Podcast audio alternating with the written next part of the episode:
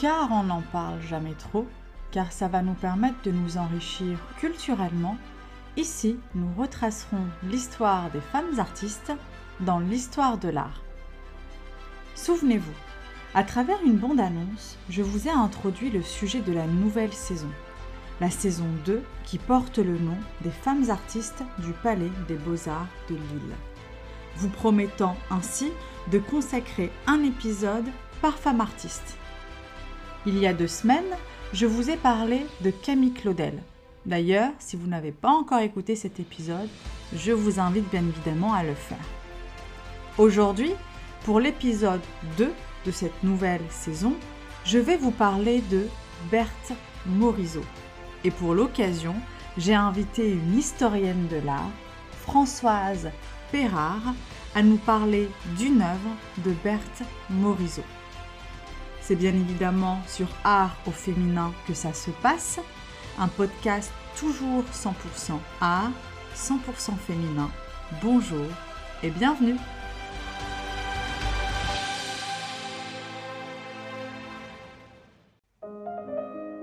Il doit y avoir que la peinture, Edmond. C'est elle qui nous sauve de tout. Allez Moi, j'aimerais vivre ma vie, pas la rêver. Vous ressentez les choses, n'est-ce pas? Pouvoir vous en servir. Ce manet a un talent certain, même s'il n'est pas très académique. Vous comprenez qu'on ne peut peindre que ce qui nous pousse à peindre. J'aimerais, mademoiselle Berthe, que vous posiez pour moi. Êtes-vous sûr que ce sont les yeux de ma fille? Je ne peins que ce que je vois. Et je ne vois pas Berthe comme vous. Ne rêve pas, Berthe. Celles qui ont voulu être artistes l'ont payé trop cher. Je ne vis plus dans un roman. Je me fiance à Adolphe Pontier.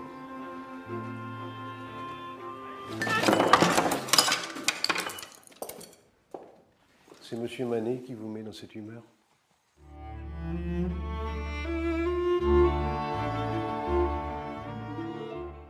Avant d'enregistrer ce podcast, j'ai bien sûr fait quelques recherches sur l'artiste afin de vous en parler.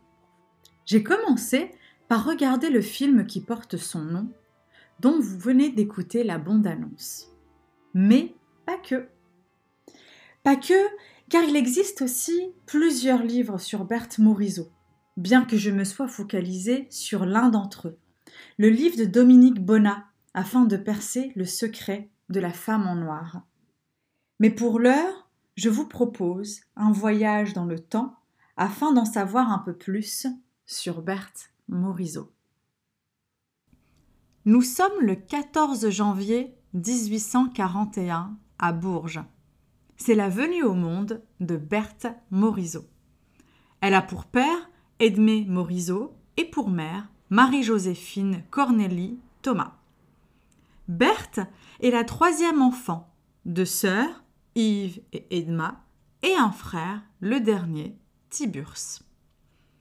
Berthe naît ténébreuse, pique des colères, répond du tac au tac, souvent insolente, acide ou carrément butée, elle se heurte à l'autorité de son père.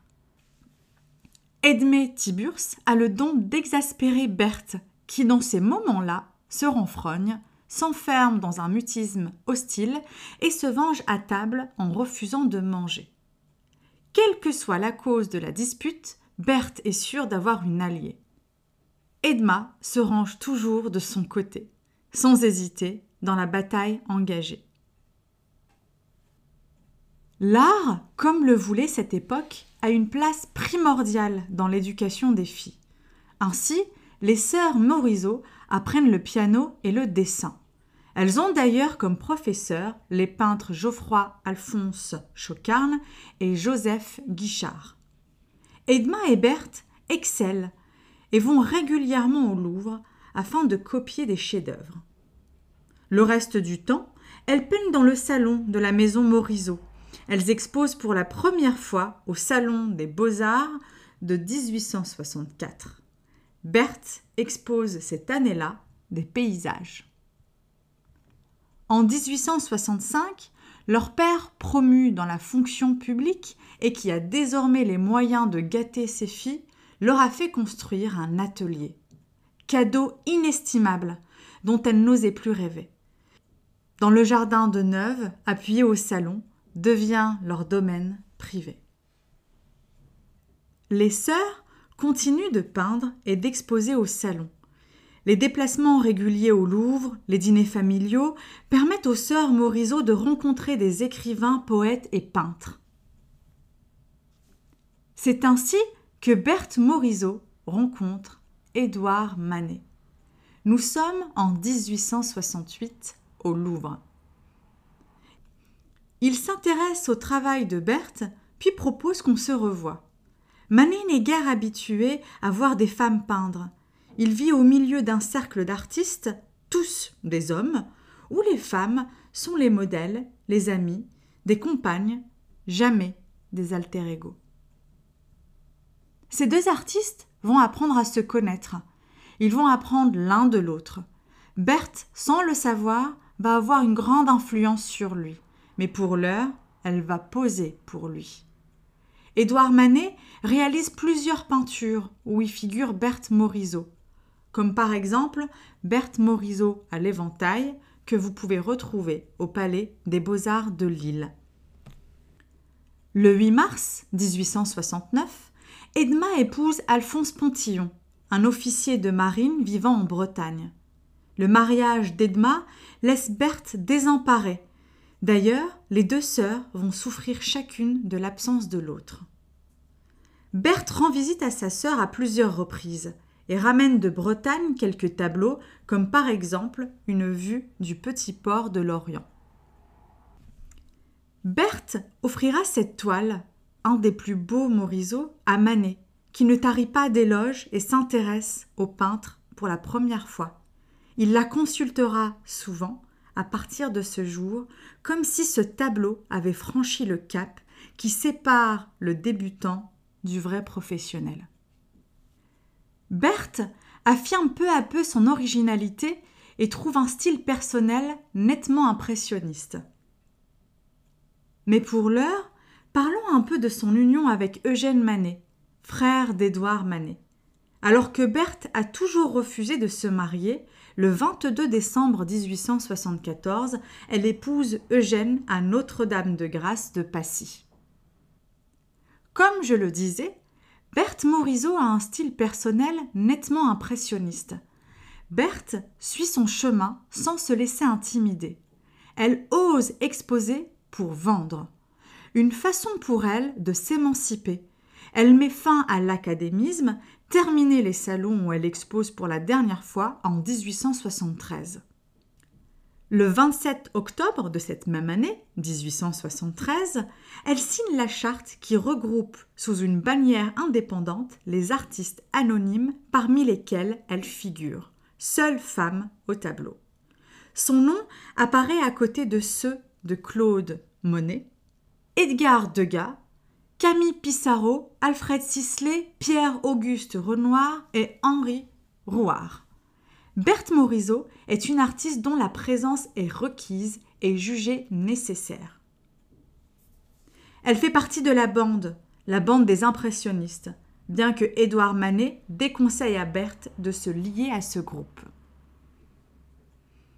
En 1874, Monet, Renoir, Pissarro, Degas et Berthe Morisot fonde la Société anonyme des artistes peintres, sculpteurs et graveurs qui a pour objectif de permettre aux impressionnistes d'exposer librement sans passer par le salon officiel organisé par l'Académie des beaux-arts.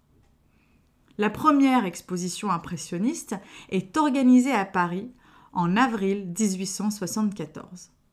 Berthe y présente plusieurs tableaux, dont Cache-cache, une huile sur toile de 45 x 55 cm, collection particulière. C'est au plus fort de la tempête impressionniste, alors que les peintres indépendants en sont à leur troisième exposition et continuent de soulever sarcasme et moquerie, que Berthe Morisot met au monde son premier et unique enfant, Julie. Nous sommes le 4 novembre 1878. Elle nage dans le bonheur. Elle en oublie de peindre. Les premières semaines qui suivent l'accouchement, elle les passe à contempler ce petit miracle. Elle vit au rythme de l'enfant, elle respire à son souffle, elle en perd pour une fois la cadence des expositions de ses amis. Il lui faudra apprendre à associer et même à sublimer ces deux vocations. Épouse par nécessité, sinon par obligation, épouse par devoir, elle sera mère et peintre à la fois, avec passion. Berthe ne se sépare jamais de sa fille. Elles vont vivre ensemble pendant 17 ans. Elle va peindre chacun de ses instants, faire de sa peinture un hymne à l'enfant. Au total, quelques 70 toiles sont comptées les pastels, les aquarelles, les fusains.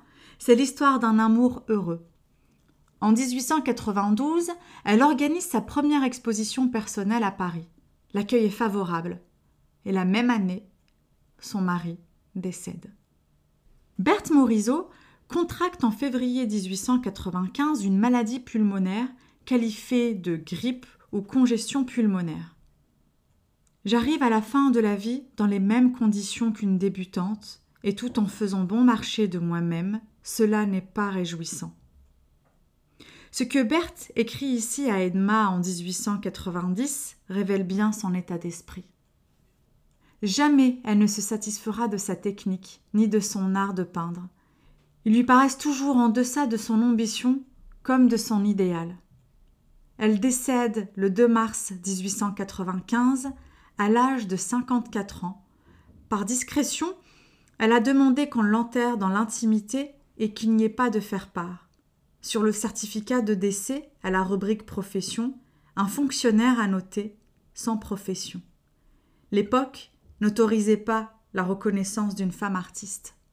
Je vais à présent laisser la parole à Françoise Perrard. Elle a choisi une œuvre de Berthe Morisot et elle nous en parle. Ce que je peux vous conseiller, c'est de faire comme moi, c'est-à-dire avoir l'œuvre en question dont elle va nous parler sur votre écran afin de vous laisser transporter. Françoise Perra, bonjour. Merci d'avoir accepté mon invitation euh, pour nous parler d'une œuvre de Berthe Morisot que tu as choisie. Merci. Je te laisse te présenter auprès des auditeurs afin qu'ils puissent euh, déjà te connaître. Et ensuite, je te laisserai enchaîner sur ta présentation euh, de l'œuvre de Berthe Morisot que tu as choisie, s'il te plaît. Alors bonjour Alja. Donc je, comme tu viens de le dire, je me prénomme Françoise et je suis conférencière en histoire de l'art. J'ai une passion euh, pour la peinture, les musées et ma spécialité est la peinture romantique. J'ai décidé de faire de ma passion mon métier car j'adore transmettre. Je raconte une histoire de l'art à ma manière. Euh, vous m'avez peut-être déjà croisé lors d'une promenade au Louvre ou au musée d'Orsay où j'organise des visites conférences en tout petit comité. Euh, je suis très touchée par ton invitation, Alja. Euh, tu m'as conviée aujourd'hui à parler de Berthe Morisot et de contribuer à enrichir l'histoire des femmes artistes auxquelles ce podcast est consacré, et spécialement celles mises à l'honneur dans cette seconde saison, qui sont celles représentées au Palais des Beaux-Arts de Lille.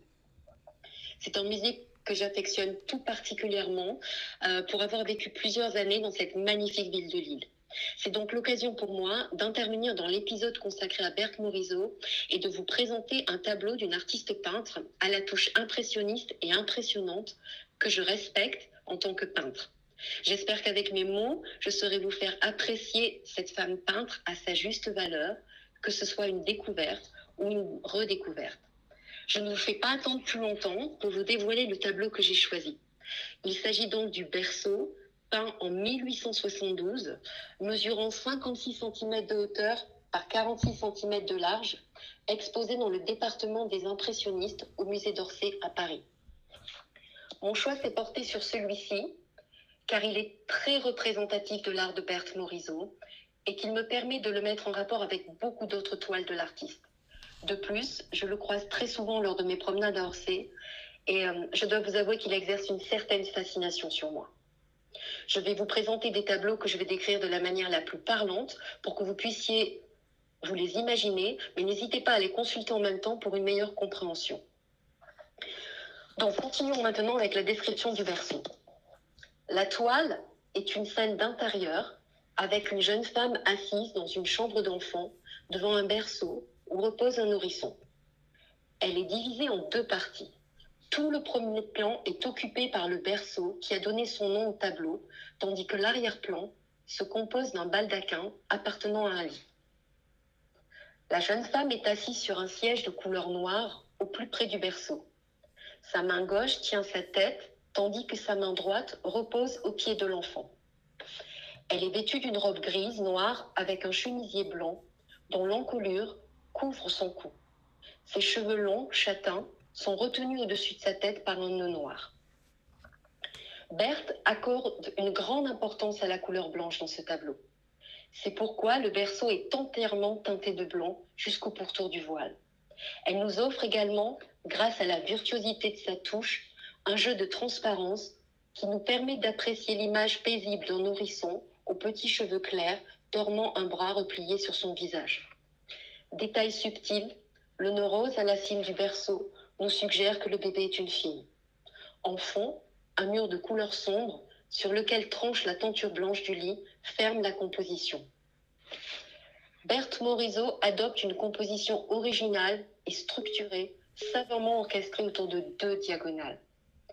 La première est montante et elle sépare la toile en deux parties inégales avec d'un côté la jeune femme et de l'autre son enfant.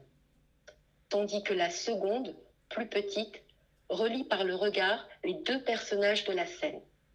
La couleur blanche, aux multiples reflets, domine le tableau et donne toute sa luminosité à la toile. La touche est petite, juxtaposée, floue, au fini légèrement négligé. Le berceau est certainement le tableau le plus célèbre de Berthe Morisot. Peint en 1872, c'est le premier tableau abordant la maternité. Il représente Edma, l'une de ses sœurs, avec sa fille Blanche. Berthe choisit d'exposer le berceau lors de la première exposition impressionniste en 1874. Elle annonce avec cette toile son thème favori qui se retrouvera dans une grande partie de son œuvre. Elle aborde un sujet très personnel, jusque-là non traité par l'impressionnisme.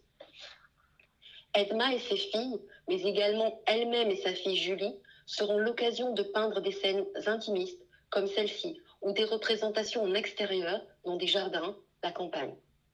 Avec toujours cette douceur et ce calme qui la caractérisent et qui sont des manifestations de son talent. La moitié de la toile est occupée par la couleur blanche, symbole de l'innocence. Cette couleur blanche qu'elle affectionne tant, ce blanc argentin qui provoque des reflets chatoyants. Cette tonalité qui lui est propre illumine cette scène grâce aux reflets serpentants sur le berceau. Le voile et le baldaquin derrière elle également. Une ambiance tout en légèreté, transparence, comme l'innocence qui renvoie à ce nouveau-né dans le berceau. Grâce à cette couleur, elle a su créer une ambiance feutrée, une sorte de cocon nacré, apportant légèreté et délicatesse. Parlons maintenant d'Edma, sœur aînée du peintre. Le geste d'Edma, tirant sur le voile et le maintenant de sa main droite, souligne le caractère protecteur d'une mère envers son enfant vis-à-vis du monde, mais aussi vis-à-vis de nous, spectateurs. Elle veille sur son bébé. La tête reposant dans sa main montre qu'elle est perdue dans ses pensées tout en admirant son nouveau-né. Bien sûr, il y a toute la tendresse d'une mère dans cette, dans cette air mélancolique, et nous l'avons vu à l'instant dans ce geste protecteur. Mais on a le droit de s'interroger sur ses pensées. Edma est-elle une mère comblée avec un soupçon de regret? Car Edma, peintre tout comme Berthe, a choisi de ranger ses pinceaux au moment de son mariage en 1869 et de suivre son officier de mari à Lorient. On sait par la correspondance assidue qu'elle entretenait avec sa sœur qu'elle s'intéressait beaucoup au travail de Berthe. Qu'en est-il de la vie d'Edma, de sa vie d'artiste qu'elle a choisi d'oublier, de son âme d'artiste? Car tout comme Berthe, elle a suivi des cours de peinture avec Achille Oudinot, peintre paysagiste, puis Jean-Baptiste Corot, et pour finir, Édouard Manet, avec qui elle se lièrent d'amitié. Tout comme Berthe, elle a exposé pour la première fois en 1864 mais son mariage a mis fin à cette carrière. Peut-être moins prometteuse que celle de sa sœur, mais cette envie de peindre était là. Exposé lors de la première exposition impressionniste en 1874 chez Félix Nadar, le berceau ne fit pas spécialement sensation, mais les critiques vantèrent la grâce et l'élégance de la composition. Il ne fut pas vendu et resta dans la famille de Berthe Morisot jusqu'à son acquisition par musée, musée du Louvre en 1930. Peu à peu, Berthe va se libérer de son passé, de son apprentissage de jeunesse, en se détournant de la peinture académique et surtout de la tutelle d'Édouard Manet. Tout d'abord, elle choisit d'intégrer le groupe des impressionnistes en 1874 contre l'avis de son cher beau-frère, qui estime que c'est une erreur, car il craint que son art ne soit pas apprécié à sa juste valeur. Elle est membre fondateur et devient la première femme de ce groupe de peintres indépendants. Elle participe à la première exposition impressionniste de 1874 et expose chez Nadar 20 toiles qui seront appréciées par la critique et le public. Tous ces peintres et amis, comme Claude Monet, Edgar Degas, Auguste Renoir, lui vouent le plus grand respect en tant qu'artiste. Elle est respectée, admirée par eux. On peut même dire qu'elle est un élément de cohésion du groupe. Mais elle se libère également de l'héritage artistique d'Édouard Manet en abordant une touche de plus en plus floue, un trait légèrement esquissé, des couleurs mêlées. Elle quitte avec ce style naissant le registre du sombre, le noir d'Édouard Manet, pour se consacrer à sa couleur fétiche, le blanc. Le blanc qu'elle aime à la folie et que nous retrouvons omniprésent dans le berceau. Mais également, nous le retrouvons dans cette, nous retrouvons cette couleur dans ce tableau, l'été, où jeune femme assise devant la fenêtre, qui a été peint en 1879 et qui est conservé au musée Fabre à Montpellier. Il s'agit d'une jeune femme blonde, assise devant une fenêtre ouverte sur de la végétation. Cette jeune femme ne nous regarde pas. Elle est vêtue d'une robe blanche au reflet irisé, mise en valeur par la touche de Berthe, visible, brossée. Des roses, de part et d'autre, apportent de la légèreté, de la féminité. Autre exemple pour appuyer mes propos sur la couleur blanche. Le tableau qui se nomme Le miroir psyché, réalisé en 1865 et mesurant 65 cm par 54 cm, présenté lors de la troisième exposition impressionniste en 1877. On peut voir une jeune femme debout, dans un intérieur bourgeois, s'admirant devant un psyché. On note ici que tout est resplendissant de blanc. Les tentures, le tissu du fauteuil, la robe de la jeune femme et l'image que renvoie le miroir. Tout est blanc, lumineux. Seule touche colorée du tableau, le rouge du revêtement du sol. Autre toile, pour illustrer son intérêt, cette huile qui s'intitule Jeune femme à sa toilette, qui a été peint entre 1875 et 1880 et qui mesure 60 cm de haut par 80 cm de large et qui est à Chicago. On admire une jeune femme de dos se parant pour le bal. Ambiance poudrée avec cette femme face à son miroir, vêtue d'une robe à l'étoffe soyeuse, blanche, en train d'apporter la dernière touche à sa toilette. Univers nacré, parsemé de quelques fleurs que l'on devine poser avec délicatesse. Et dernier exemple, avec ce tableau magnifique en 1879, Jeune femme en toilette de bal, qui est au musée d'Orsay et qui mesure 71 cm par 54. Si j'osais, je dirais que cette jeune femme est une fleur parmi les fleurs. Elle pose, assise devant un mur végétal, en robe de bal au ton irisé. L'élégance de sa tenue est soulignée par les fleurs de son décolleté qui renvoient au bouquet derrière elle. Tout n'est que nuance de blanc. Sa robe, ses gants, sa peau, le sofa, les fleurs. C'est une représentation moderne, déjà de par la touche de Berthe, et ensuite car il s'agit d'un portrait. Et pourtant, cette jeune femme ne nous regarde pas. Elle ne fait pas cas de nous. Elle semble perdue dans ses pensées. Dans ses compositions, on sent bien que Berthe perfectionne son rapport à la lumière, cette manière dont la lumière caresse et éclaire la peau de ses modèles. Edgar Degas disait à ce propos, et je le cite, Ce qui est fascinant, ce n'est pas de montrer la source de lumière, mais l'effet de lumière. Je pourrais vous citer encore beaucoup de tableaux où le blanc est présent ou règne en maître, et où, grâce à la touche de Berthe, ce coloré fait vibrer la toile avec des effets argentés, irisés. Mais passons maintenant au choix des sujets de Berthe. Je ne veux pas faire de différence entre Berthe Morisot, artiste féminine impressionniste, et un artiste peintre masculin impressionniste, mais malheureusement, je suis obligée de soulever cette différence rendue par la société du 19e. Petit rappel, L'impressionnisme, c'est une peinture d'extérieur, une peinture de loisir, une peinture de l'instant, une peinture de paysage, une peinture lumineuse faite de petites touches juxtaposées. On pourrait dire que l'œuvre de Berthe se résume à des, thèmes purement féminins et réduire son art à une peinture féminine, ce qui serait une insulte à son talent. Bien sûr, les thèmes sont choisis sont des sujets que seule une femme peut aborder et que son milieu bourgeois lui permet. Mais malheureusement, de par sa condition féminine, elle ne peut accéder à tous les sujets que je viens de citer à l'instant. Hors de question pour elle, en tant que femme respectable, de planter son chevalet sur les boulevards pour peindre l'agitation de la foule, d'assister à un bal dans les guinguettes, les parties de canotage sur la Seine ou d'être dans les coulisses de l'opéra. Tous ces thèmes impressionnistes, mais interdits pour une femme au risque d'être jugée vulgaire. Elle se replie donc sur des sujets féminins au sens propre comme au sens figuré. Sur des sujets plus feutrés, où le personnage féminin est l'élément principal, des intérieurs publics respectables, comme une loge de théâtre à la comédie française, un univers personnel et plutôt familial, des paysages. On pourrait qualifier euh, ces scènes de scènes silencieuses, loin d'une certaine effervescence, mais où la touche impressionniste de Berthe donne tout son cachet et sa vie à la toile. Beaucoup de choses changent lorsqu'elle se marie pour devenir Madame Eugène Manet en 1874.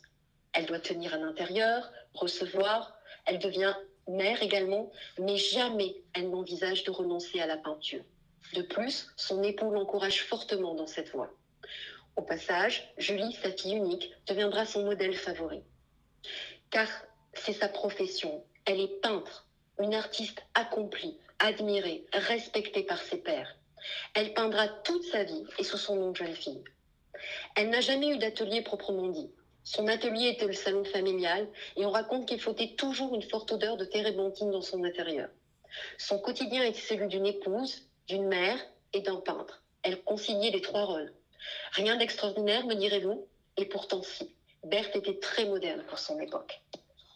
Épouse et femme au foyer, mais Berthe a su rétablir les choses en peignant très souvent son époux et sa fille Julie dans divers contextes et faisant ainsi d'Eugène, son mari, l'homme au foyer de la maison. Pour illustrer mes propos, je pense à plusieurs tableaux, comme celui d'Eugène Manet et sa fille dans le jardin de Bougival, peint en 1881, qui est une huile sur toile, et qui mesure 73 cm par 92 cm, et que l'on peut admirer au musée Marmottan à Paris. Eugène Manet est assis sur un banc, sa fille Julie debout à ses côtés, joue à un jeu posé sur les genoux de son père. En fond, un jardin fleuri, et ce verre dont elle a le secret. Berthe excelle dans les scènes d'intimité familiale. Ou encore cette huile euh, très belle, Eugène Manet et sa fille au jardin, peinte en 1883 et qui mesure 60 cm par 73 cm. Julie et son père sont tous les deux assis sur un tronc d'arbre, lui tourné vers nous, un journal dans les mains, Julie de dos, regardant son bateau voguer sur une petite mare. Détail qui en est plus un, la robe blanche de Julie, soulignée par un nœud noir à la taille, rappelant celui qu'elle a dans les cheveux, et ce merveilleux fond vert donnant de la profondeur à la scène. C'est Monsieur Manet le modèle, et c'est Madame qui peint, scénario un peu plus original. Le thème de la maternité est le thème phare de l'œuvre de Berthe. Avec le berceau, Berthe signe un de ses tableaux les plus emblématiques et annonce son thème de prédilection qui est celui de la maternité. La tendresse est révélée dans ses toiles. Berthe va se dévoiler et assumer parfaitement son statut de femme peintre en peignant la maternité. À noter qu'elle est la seule femme peintre appartenant au groupe des impressionnistes et a osé de telles représentations.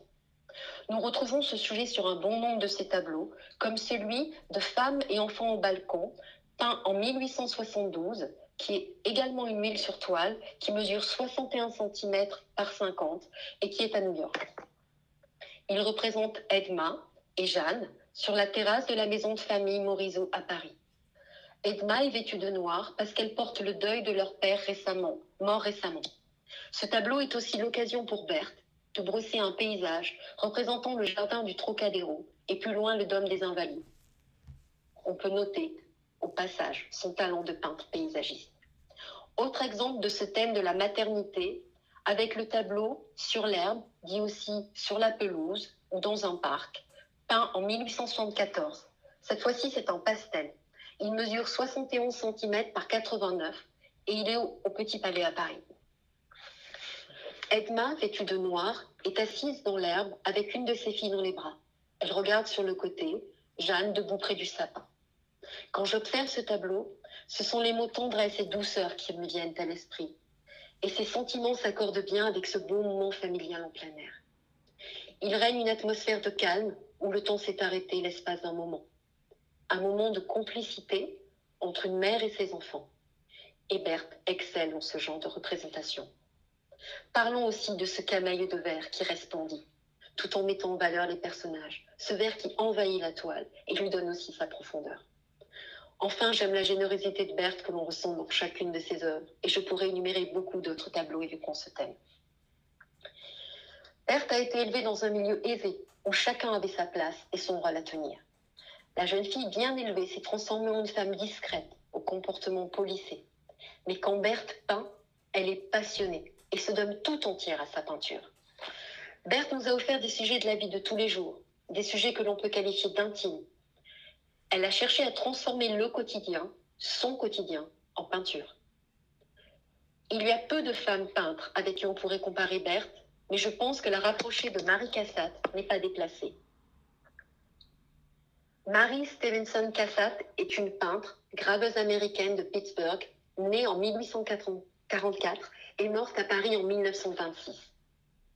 Elle suit une formation classique, mais ne se reconnaît pas dans cet apprentissage et déménage en France pour suivre des cours. À partir de 1866, elle fait connaissance avec Barbizon, qui est son premier contact avec le milieu impressionniste.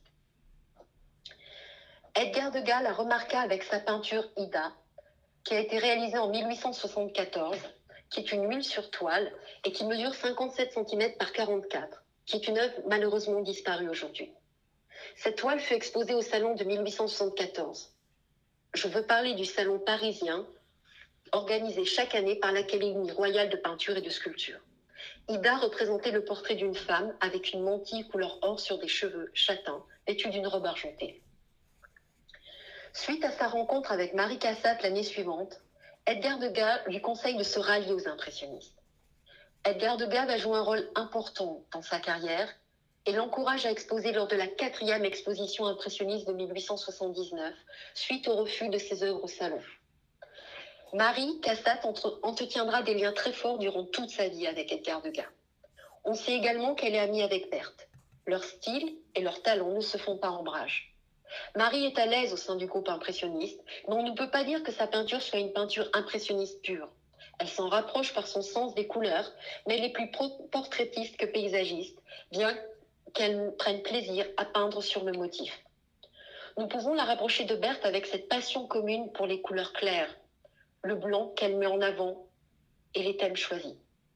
Je commencerai par l'autoportrait de Marie Cassatt, euh, peint en 1872 et qui est une gouache qui est au Met à New York et qui mesure 61 par 41 cm. Dans cet autoportrait, Marie se représente dans un intérieur, assise sur un fauteuil, vêtue d'une robe de soirée blanche, et on sent le même intérêt pour cette couleur lumineuse qu'elle fait vibrer sur la toile. Ça touche tant vers l'impressionnisme. Elle rejoint également Berthe sur des sujets avec des intérieurs bourgeois, ses loges de théâtre. Je vous présente le tableau Lydia dans une loge portant un collier de perles, réalisé en 1879, qui est une mule sur toile, euh, qui est au musée de Philadelphia et qui mesure 81 cm par 59 cm. Lydia, jeune femme blonde, assise, porte un magnifique collier de perles autour du cou et évoque les soirées mondaines, tout comme les tableaux de Berthe. Des jeunes femmes en tenue de soirée, mais on sent un peu plus de retenue dans les représentations de Berthe. Marie nous offre un cadrage insolite, donnant de la profondeur au tableau. La position originale de Lydia occupant une grande partie de la composition et la touche à peine esquissée dans le fond. La posture de Lydia, comme celle de Marie auparavant dans son autoportrait, sont des attitudes moins timides. On a le sentiment qu'elle cherche à communiquer avec nous, ce qui n'est pas le cas avec les modèles féminins de Berthe. Autre point commun aux deux peintres, le thème de la mère et de l'enfant, très présent dans l'œuvre de Marie, bien qu'elle n'ait jamais eu d'enfant. C'est à partir de 1882, à la mort de sa sœur, qu'elle se consacre à une série sur ce thème qui deviendra son sujet favori.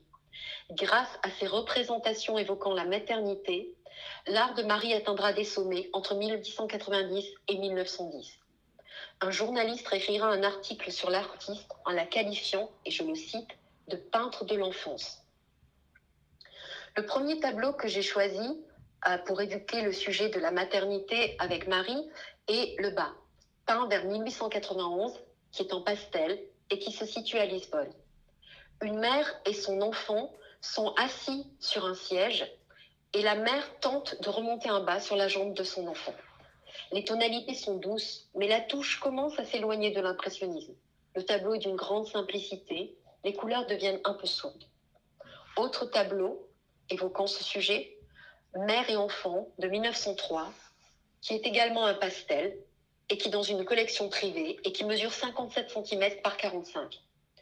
C'est une scène de tendresse réunissant une mère et son enfant dans les bras. Plus rien n'existe dans ce tableau, si ce n'est ce lien unissant cette mère et son enfant. Le tableau est très lumineux. La couleur blanche est omniprésente. Le fond, le fond bleu, clair et neutre permet de se concentrer sur la mère et l'enfant. On a très souvent rattaché Marie Cassatt au courant impressionniste. Cela est certainement dû au lien très fort qui lui à Edgar Degas. Son style premier, matérialisé par une abondance de coloris, a évolué vers plus d'économie de moyens, légèrement plus dépouillé, en raison, on peut le supposer, de son grand intérêt pour les estampes japonaises. Son style s'éloigne donc de celui de Berthe et du courant impressionniste, non par les thèmes abordés, bien qu'elle reste davantage portraitiste que paysagiste, comme nous l'avons vu.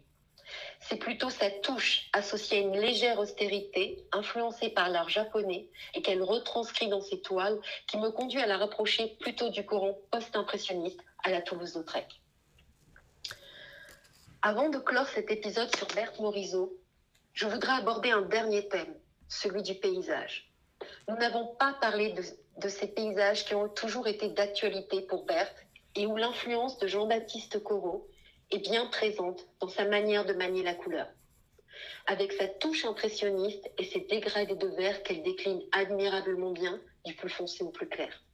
Elle nous offre des paysages magnifiques avec les silhouettes de sa sœur et de ses filles, Jeanne et Blanche, qui sont souvent habillées, je vous laisse deviner, en blanc bien sûr. Je pense à cette chasse aux papillons, réalisée en 1874, qui est une huile sur toile mesurant 46 cm par 56 cm et que vous avez la chance de pouvoir admirer au musée d'Orsay à Paris.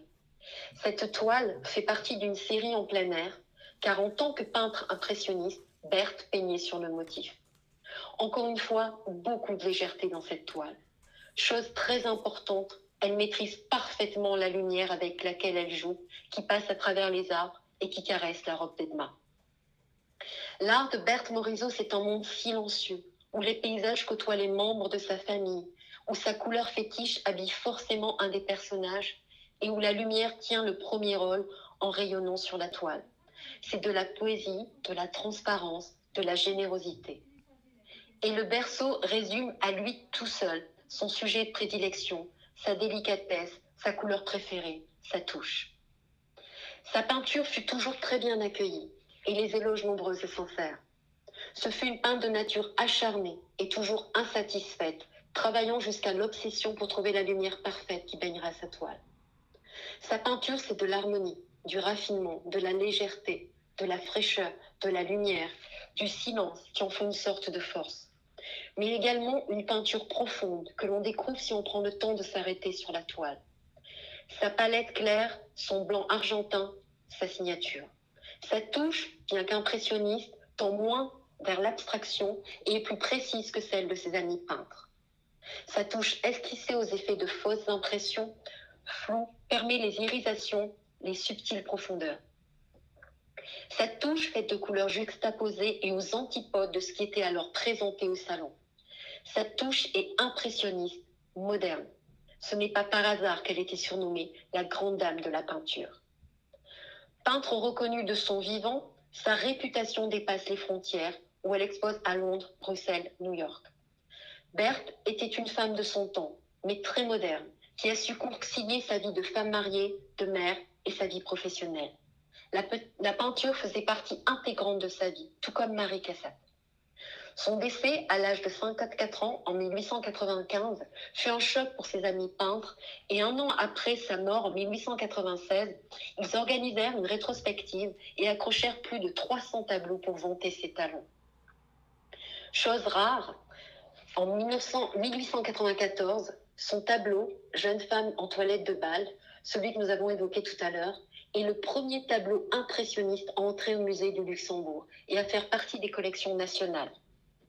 Nous lui connaissons plus de 400 huiles et pastels, répartis de par le monde, mais nous avons la chance de pouvoir admirer beaucoup de ses œuvres au musée d'Orsay et au musée Marmottan à Paris. Je terminerai par une citation de Gustave Geffroy, journaliste et critique d'art au sujet de l'œuvre de Berthe. L'artiste a trouvé le moyen de fixer les chatoiements, les lueurs produites sur les choses et l'air qui les enveloppe. Nul ne représente l'impressionnisme avec un talent plus raffiné, avec plus d'autorité que Madame Berthe Morisot. Voilà, la messe est dite. Et je referme cette parenthèse sur Berthe Morisot. J'espère que ces quelques mots sur Berthe Morisot vous auront donné l'occasion de découvrir cet artiste hors du commun ou d'approfondir vos connaissances. En tous les cas, j'ai pris beaucoup de plaisir à me replonger dans l'univers de Berthe Morisot et à partager avec vous le destin de cette peintre exceptionnelle. Je redonne la parole à Adja pour le mot de la fin. Merci beaucoup Françoise.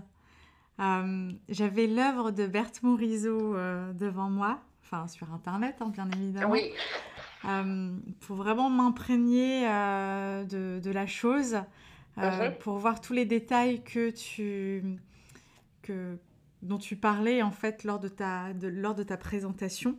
Mhm. Merci, merci beaucoup.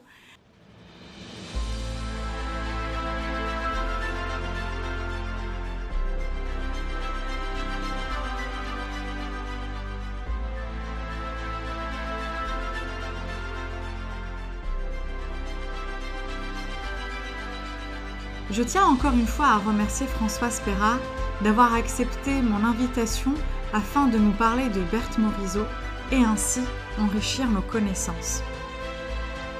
Je ne sais pas vous, mais moi je me suis totalement laissée transporter par sa voix et les informations qu'elle nous a communiquées. Vous pouvez la retrouver sur son compte Instagram Histoire de l'art.